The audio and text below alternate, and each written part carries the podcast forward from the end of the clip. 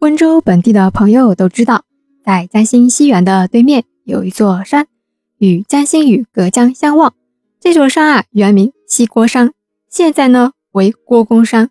为什么改名字了呢？就是因为郭璞筑城。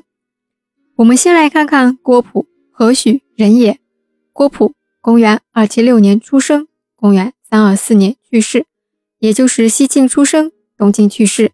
去世时啊，年仅。四十八岁，用我们现在的认知去看，郭璞去世时的年纪啊，真的太轻了。郭璞的字呢是景纯，景色的景，纯洁的纯。河东郡闻喜县人，也就是今天的山西闻喜。郭璞是两晋时期著名的文学家、训诂学家、风水学者，也是中国游仙诗体的鼻祖，是建平的太守郭元的儿子。郭璞啊，非常喜好。经书学术，而且啊精通的很。不仅仅是这样，他的师傅啊在东晋也是首屈一指。后来永嘉之乱，郭璞为躲避战乱，所以南下。这个上一期啊也讲过，很多人因为躲避战乱，纷纷南下，促使南方开始发展。那发展起来的永宁县单独设郡之后，最重要的就是筑城。当时人们请了精通卜筮之术。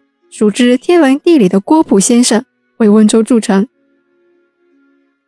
当时啊，郭璞就登上了西郭山，在山上啊，他看到温州群山环绕，犹如北斗星座。于是呢，他提出了一个方案：绕山筑城。这座绕山而筑的城啊，被称为斗城。明朝古籍《齐哀所堂》里面记载为九斗城。斗就是北斗星的斗，口。不入斗，可长保安逸。就是说，倭寇不会因为这样的地形打进来，城内的老百姓可安居乐业。郭璞筑城后啊，又在城内凿了二十八口井，与天上的二十八个星宿相对应。当时凿的二十八口井，到现在还有几口一直在使用当中呢。凿井之后，又挖了五个水塘，与河相通，雨疗不易。这样啊，城内下大雨的时候。就不会满大水了。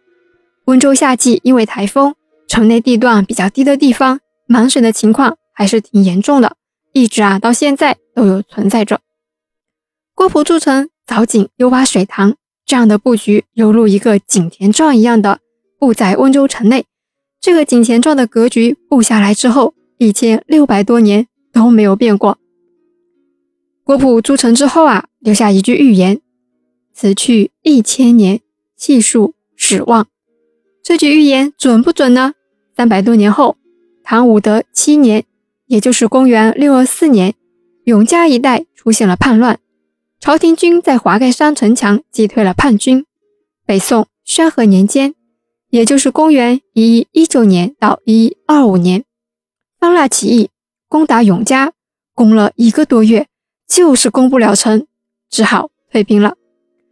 温州的老百姓把郭璞视为开城鼻祖，为了纪念郭璞筑城的功绩，将西郭山更名为郭公山，并在山下建了郭公祠，面积有七点五公顷呢，海拔十七点二米，还在郭公山临江处建了富览亭。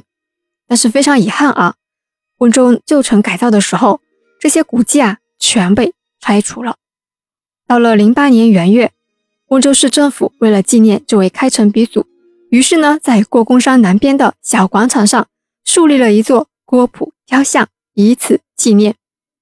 相传啊，郭璞筑城时有一只白鹭口衔杏花穿墙而过，于是人们就把斗城改叫为了鹿城，一直沿用至今。现在的五马街还有朱自清故居旁边，还有白鹭口衔杏花的绿植园艺雕塑。立在那里，这个形象啊，也成了温州各大旅行宣传册上的一个 logo。